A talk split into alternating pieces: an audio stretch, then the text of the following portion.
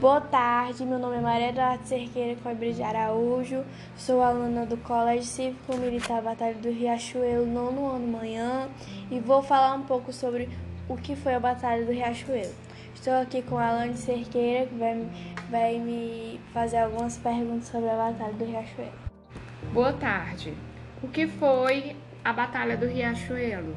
A Batalha Naval do Riachuelo é considerada um dos maiores triunfos da história das Forças Armadas do Brasil. A sua desflagração tem a ver com a Guerra do Paraguai, onde o Brasil juntou forças com a Argentina e Uruguai.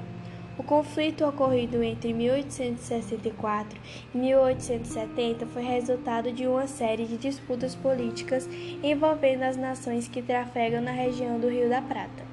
O início da guerra só tomou forma mediante a ambicioso projeto expansionista do governo paraguai. Qual foi o motivo da batalha? Para enfraquecer estrategicamente os militares paraguaios, uma embarcação comandada por Francisco Manuel Barroso da Silva empreendeu uma batalha na cidade de Corrientes. O sucesso dos combatentes brasileiros nessa missão impediria eficazmente a ocupação paraguaia à região sul do Brasil. E quem ganhou a batalha? Almirante Barroso.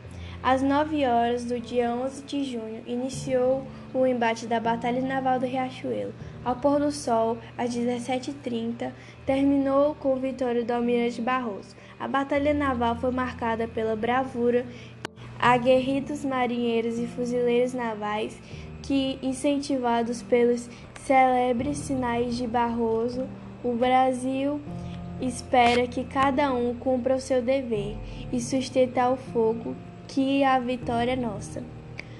Superaram adversidades de toda a ordem, muitos deixaram suas vidas em combate. Por conta desse episódio histórico, em 11 de junho celebramos a data magna da Marinha. Quantos navios o Brasil tinha na batalha? O Brasil tinha uma vantagem enorme. Sua marinha da guerra era composta por 42 navios, mais de 200 bocas de fogo e 4 mil homens bem treinados. E para finalizar, qual é a sua opinião sobre a guerra? A guerra deixou um legado de união, solidariedade e superação aos brasileiros com o emprego das Forças Armadas e plena mobilização da nossa sociedade. Muito obrigada, essa foi minha apresentação.